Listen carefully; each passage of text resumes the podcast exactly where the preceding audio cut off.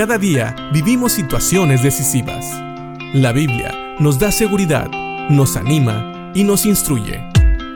Impacto Diario con el doctor Julio Varela. En la primera carta de Pedro, una carta dirigida a creyentes que habían sido dispersados por la persecución en diferentes lugares, que Pedro menciona como el Ponto, Galacia, Capadocia, Asia y Bitinia, Pedro le recuerda a estos creyentes que deben de bendecir el nombre de Dios por la misericordia que ha mostrado al hacerles renacer para una esperanza viva, una esperanza que está basada en la resurrección de nuestro Señor y Salvador Jesucristo. Y Pedro continúa explicando en el capítulo 1 de la primera carta de Pedro, en el versículo 4 y 5, para una herencia incorruptible, incontaminada e inmarcesible, reservada en los cielos para vosotros que sois guardados por el poder de Dios mediante la fe, para alcanzar la salvación que está preparada para ser manifestada en el tiempo postrero. Es decir, Dios nos ha dado una esperanza viva a todos los creyentes y en esa esperanza nosotros sabemos que un día vamos a recibir una herencia incorruptible. Es decir, es una herencia que tal vez no sabemos ni siquiera si podemos contar o no. La nueva traducción viviente dice, y tenemos una herencia que no tiene precio, que tampoco se puede corromper una herencia que está reservada en el cielo para ustedes, pura y sin mancha, que no puede cambiar ni deteriorarse. Fíjate bien, esta es la herencia que Dios tiene para nosotros, los creyentes. No es algo que nos puedan robar, no es algo que se pueda echar a perder, no es algo ni siquiera que podamos contabilizar.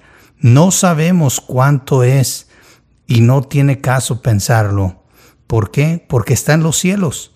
Y nos dice que nosotros los creyentes somos guardados por el poder de Dios mediante la fe.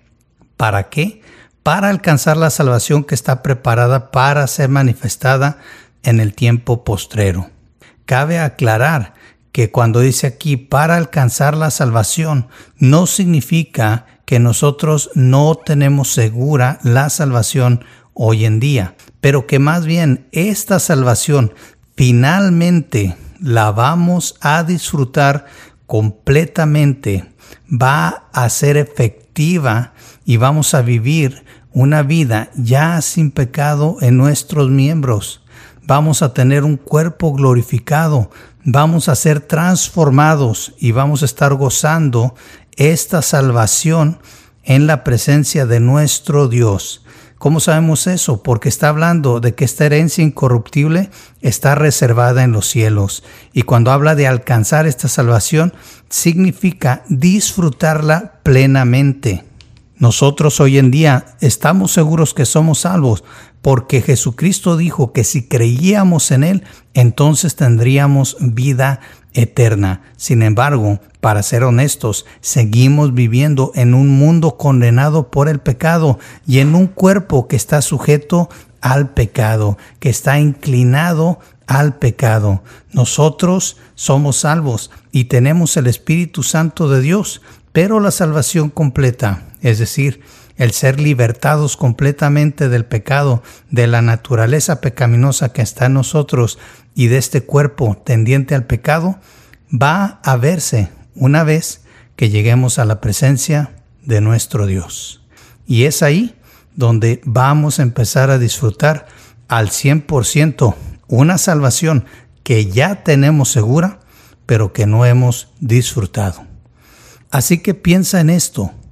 Tienes una herencia en los cielos, una herencia que no se puede contar, que nadie te puede robar y que no se puede corromper.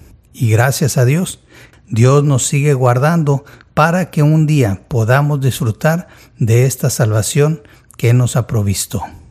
Piénsalo y agradezcámosle a Dios que Él nos ha dado una esperanza viva que un día disfrutaremos en su presencia de una herencia incorruptible y de una salvación que nos lleva a la presencia de Dios y que un día nos asegura que veremos a Dios cara a cara.